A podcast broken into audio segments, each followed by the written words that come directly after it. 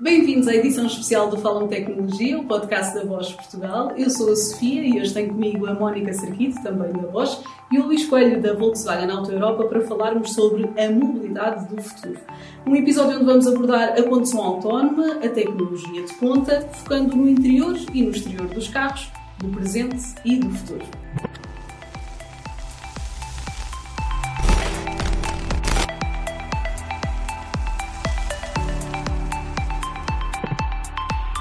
Vou se calhar começar por ti para pedir que nos explique o que é isto da condução autónoma, os diferentes patamares para chegarmos àquilo que consideramos eh, a condução do futuro também. Pronto, então, a condução autónoma é assim, uh, temos que separar duas coisas, entre condução autónoma e veículo autónomo. A condução autónoma implica mais do que termos um carro equipado com sensores que consiga navegar sozinho. Uh, ou seja, a condução autónoma implica também algumas mudanças na infraestrutura das nossas cidades e por isso é que também já há muitos investimentos uh, na questão dos smart cities para fazer comunicações entre carros, cidades, cidades, pessoas, carros com carros.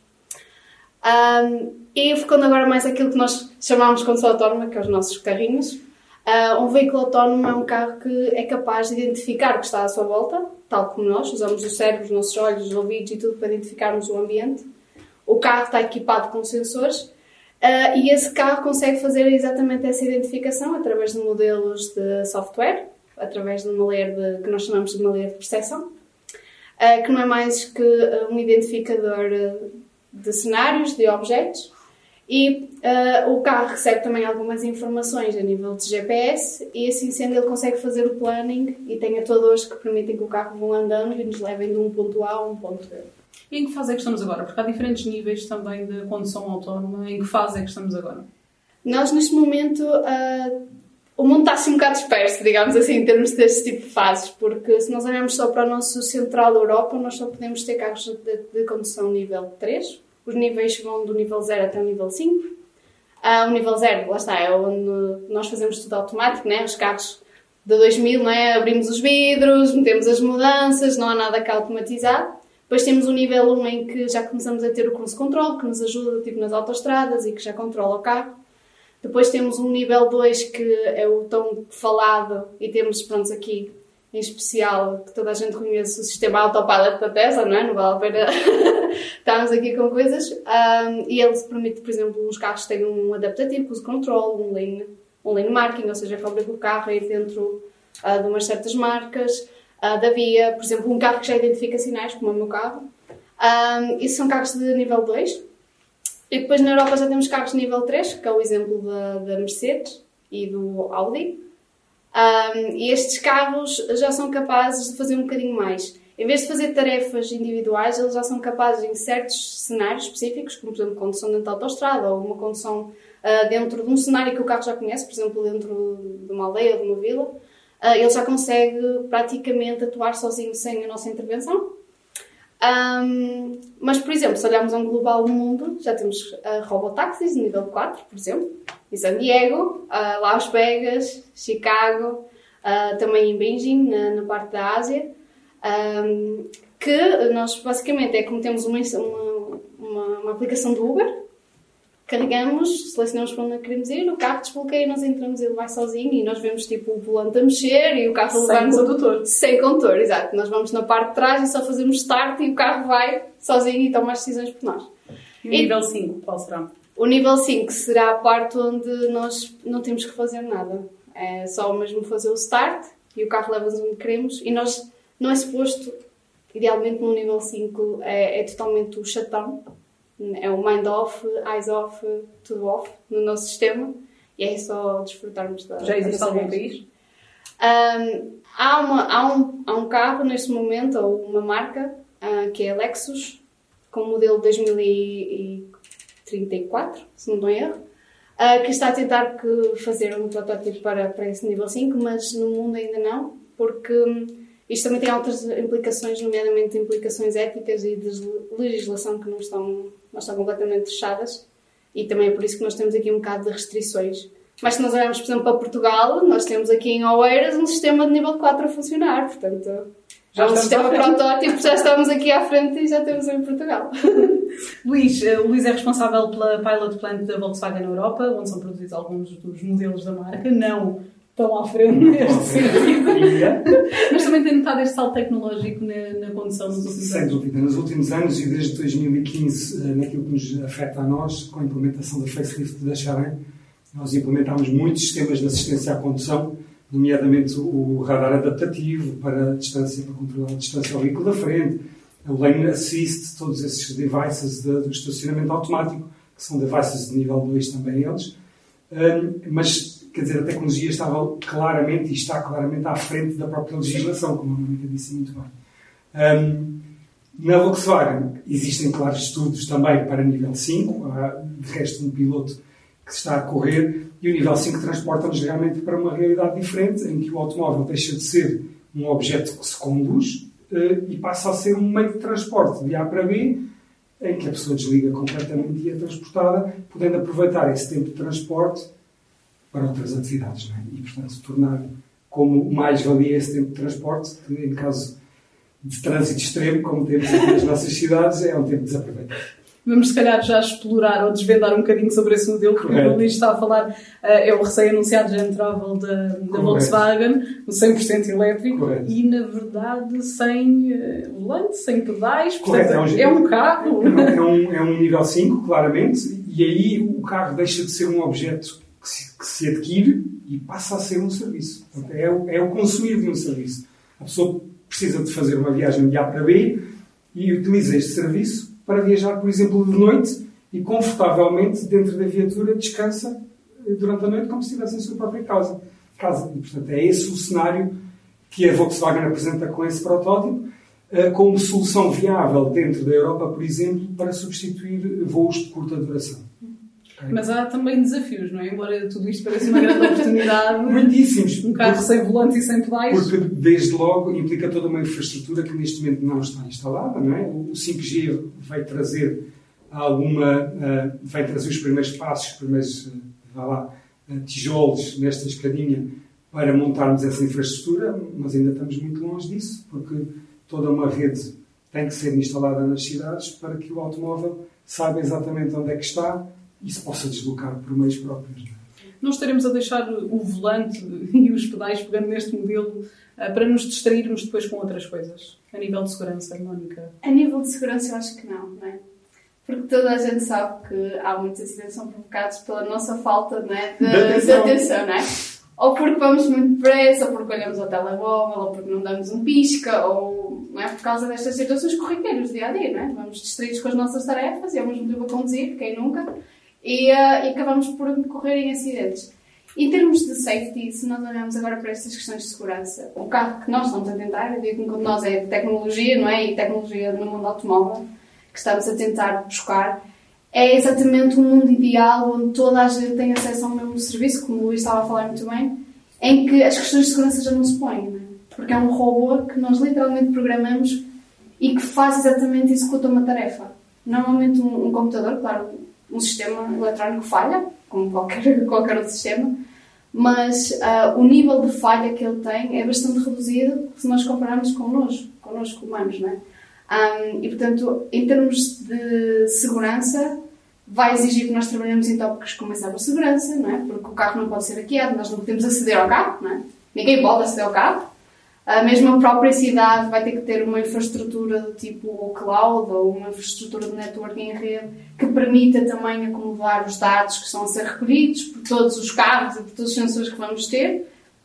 E hum, isso também, permite, também obriga a termos uma questão de segurança redobrada que, uh, na minha opinião, acho que vai melhorar significativamente e não vamos estar distraídos e a, a, descuidar a segurança. Mas se vemos filmes sobre os carros do futuro, que começam a ser cada vez mais do presente, também vemos filmes em que os computadores nos ultrapassam em termos de segurança e que pode haver um bocadinho esse risco, não é? Daí eu estava a perguntar se, mesmo em termos de segurança, será altamente fiável daqui a uns anos. Sim, daqui a uns anos sim. Eu acho que o, aquilo que, nós, que se tenta fazer sempre é primeiro a segurança antes da tecnologia ser implementada. Até porque ela não pode passar por uma fase de massa, digamos assim, de interação connosco. É? Uma coisa é a interação dentro das próprias empresas e com os testes e com as pessoas que estão a fazer o desenvolvimento. E outra coisa é quando tentamos passar para um protótipo que já anda num meio comum a todos. Aí a questão de segurança são extremamente levadas a sério e uh, tem que cumprir certos requisitos também estabelecidos pela legislação para não falharmos nessas, nessas questões. Falando ainda da segurança do passageiro e não indo tão à frente, a verdade é que já existem muitos sistemas, até desenvolvidos pela Bosch, e adaptadas aos carros, um, que têm em conta a segurança do passageiro. Sim. Às vezes alguns tipos de aviso, Sim. algum tipo de perfil que podemos traçar, não é? Que tipos Sim. de tecnologia? Nós já temos umas tecnologias que estão em desenvolvimento e que já estão em, numa fase bastante avançada de implementação, algumas já implementadas em, em veículos, em que elas já fazem a, o conhecimento de se o condutor está mais cansado, então eles já dão os alertas. Por exemplo, se em caso de acidente o condutor ou alguém do carro está danificado, ele já emite chamadas para uma central para chamar a emergência. Também temos, um, por exemplo, nesta questão dos carros autónomos, o funcionar como um serviço, por exemplo, um robotáxi. Temos que assegurar que dentro do robotáxi ninguém anda a chapada, não é? Não há sinais de violência. Ou que, ninguém se, ou que se esqueceram da mochila e temos que lançar um alerta. Ah, neste sentido, também já, já temos uma tecnologia bastante avançada que faz, ah, através de algoritmos de, de inteligência artificial, o reconhecimento destas situações e que emite um alerta, uh, quer, por exemplo, se houver alguma situação uh, desagradável no carro para chamar alguém de segurança para agir, ou se houver uma emergência também para atuar os serviços de emergência para, para fazer este socorro e assegurar sempre a condução e a segurança, principalmente nossa, não é?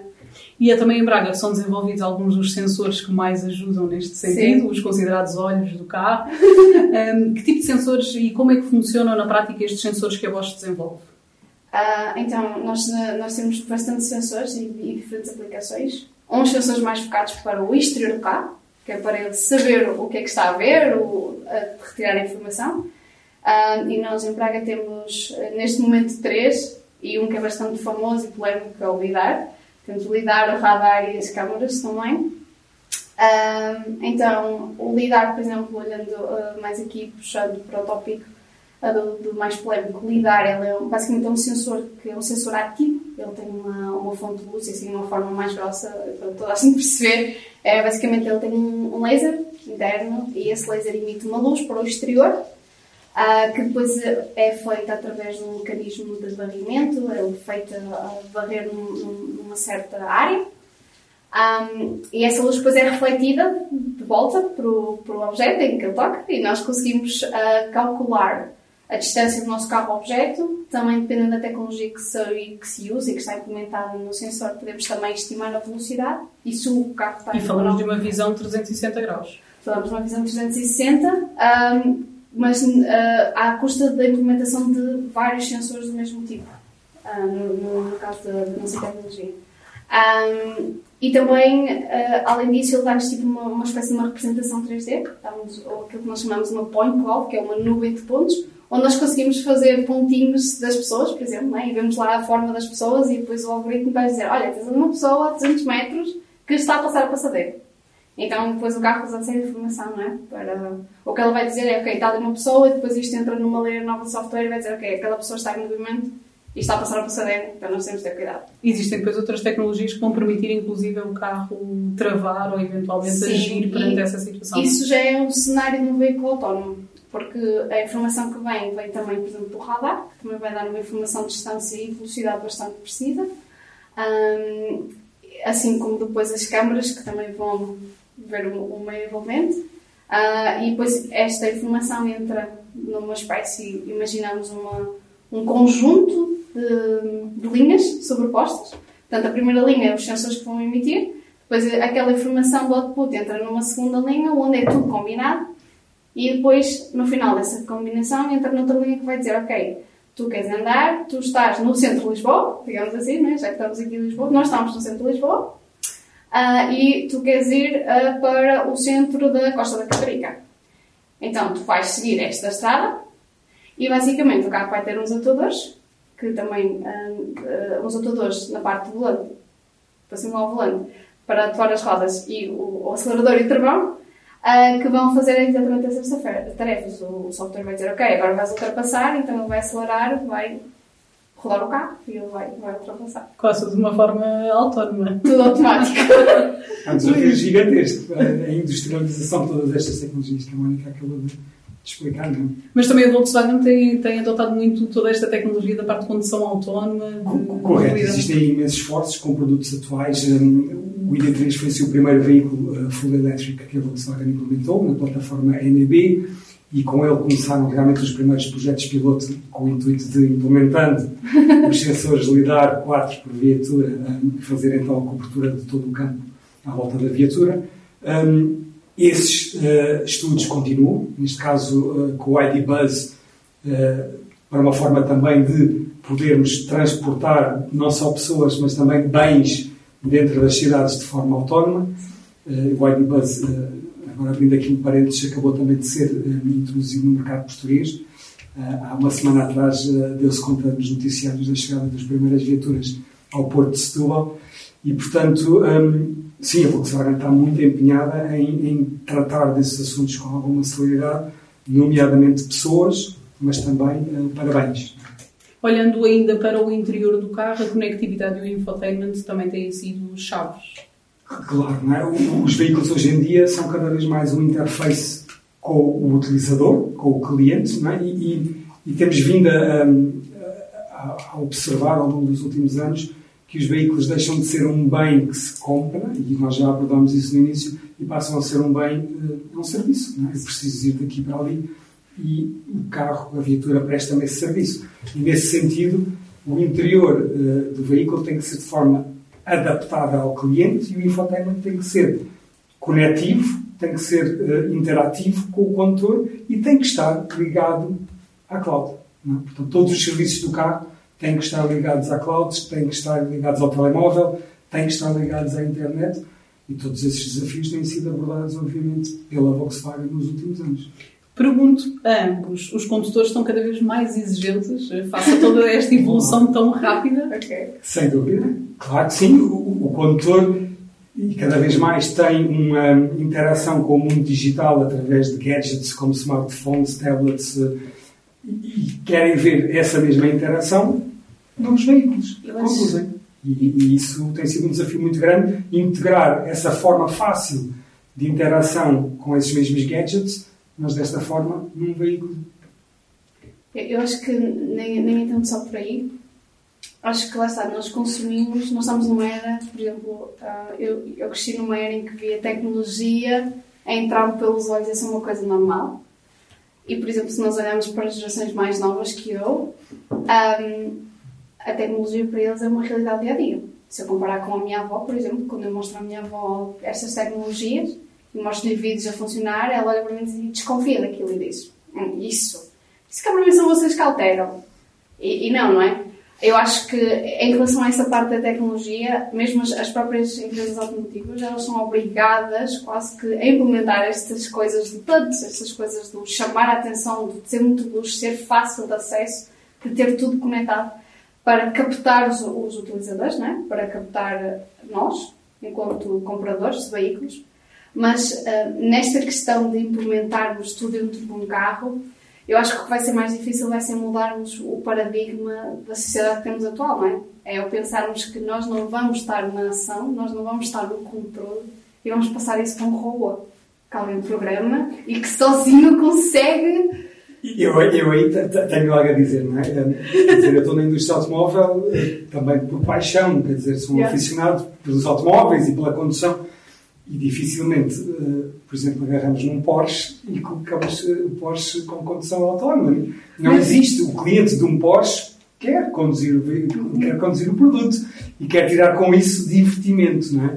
E, portanto, sim, condução autónoma como um serviço, não é? eu quero me deslocar da A para B de forma rápida e, e quero descansar, quero aproveitar o meu tempo para trabalhar, para ter uma reunião, sem dúvida. Uh, mas não a 100%. Não a 100%. Não vejo a 100%, porque e a Volkswagen aí, como grupo Volkswagen, oferece uma paleta de produtos gigantescos e muito divertidos.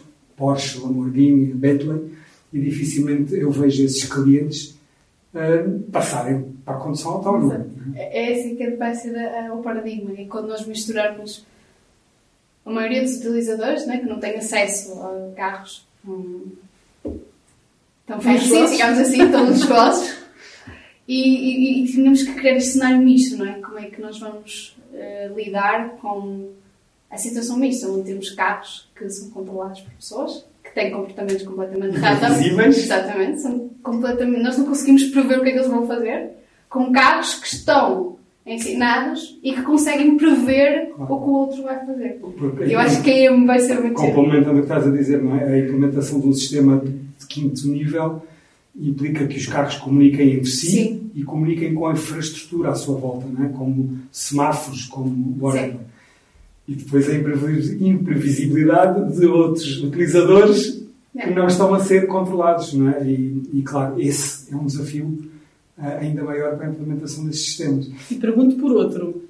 O outro lado da moeda também face aos desafios. Custos de desenvolvimento. Ah, as custos neste momento são elevados, ahm, dependendo do sensor que estivemos a falar, ah, porque há coisas que têm que ser bastante específicas para o tipo de utilização. Por exemplo, o criar um sistema ou uma, por exemplo, um- uma transportação de bens, ahm, a exigência do, do nível mesmo em teste é diferente para um robotáxi. não é? Um Claro. robotáxi vai com humanos, ah, a exigência de segurança são totalmente diferentes.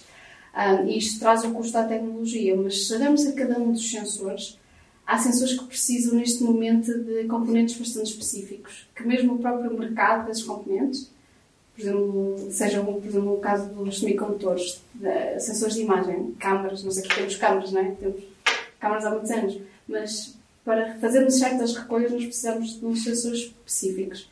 O facto de também termos que desenvolver essa parte num ramp-up inicial, que é aquilo que nós estamos neste momento, aqui numa, numa fase L4, L5, um, traz custos muito acrescidos.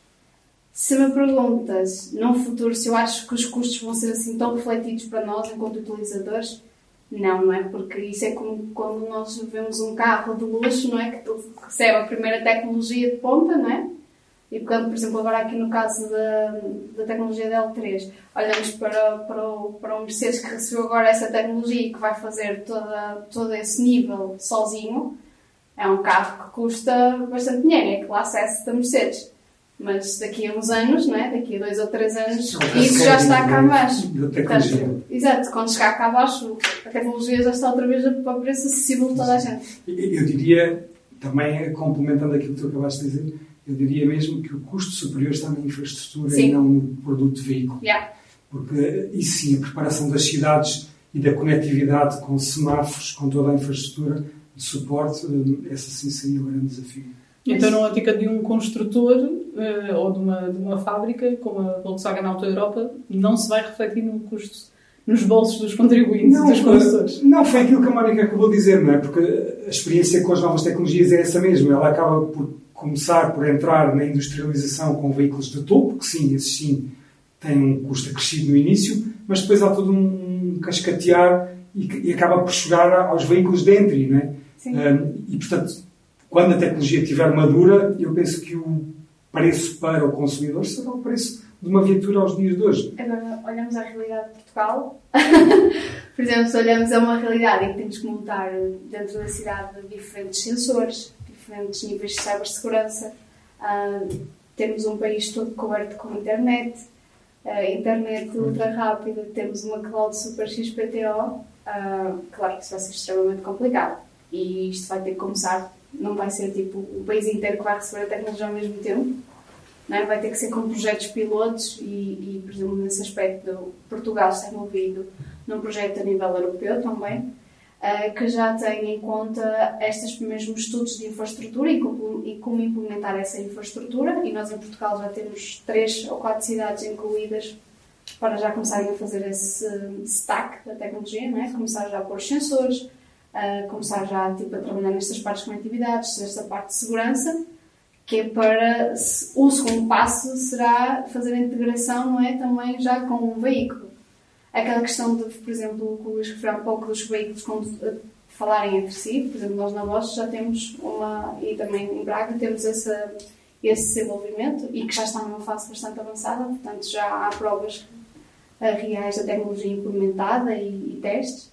Ah, e depois lá está, isso terá que ser tudo transposto de, daqui para essas mesmas cidades, para depois tentar também encontrar quais são os pontos falha para, para desenvolver. Mas se nós quisermos ver uma cidade desse tipo, basta irmos ao Google ou, ou irmos a, ao YouTube e colocarmos Chicago, por exemplo, ou Miami ou Beijing, e nós já vemos as caixinhas, os postos laterais luminosos, Já vemos tipo uma sala de controle, né? porque depois tudo isto tem que ter um controle.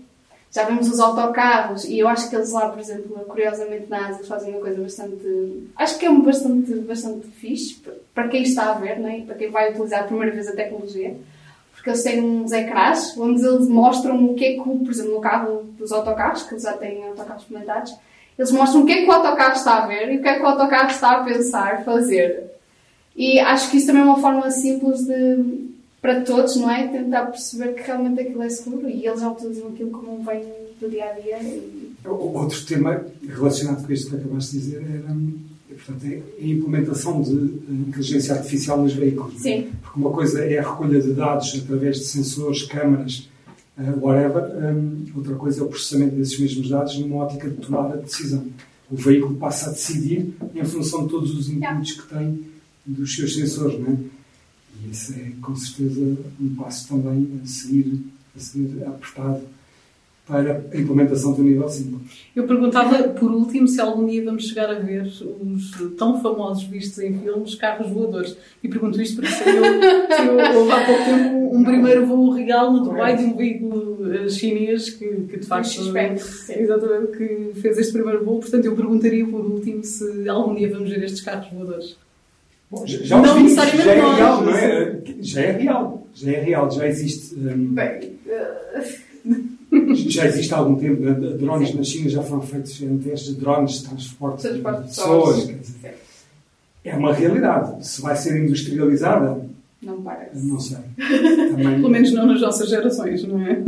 Eu, não no futuro próximo. Exato. Eu espero na minha geração ver um, pelo menos uma cidade em Portugal com, com, com carros autónomos. É isso que eu espero. Ai, portanto, sendo que eu já tenho 30, se olharmos e acrescentamos mais uns 30, já vou para os 60, eu acho que não vou chegar a ver os carros voadores. Ou pelo menos vemos estes protótipos, estes, estes voos. Já existem, já existem. Pelo menos isso. Bom, Mónica, Luís, obrigada pela vossa disponibilidade. A nossa conversa vai ter de ficar por aqui, embora seja um tópico uh, com bastante interesse. Um, o episódio de hoje fica então por aqui. Passem pelas nossas redes sociais, Facebook, LinkedIn e Instagram. Venham ouvir falar da tecnologia que está a mudar a vida das pessoas.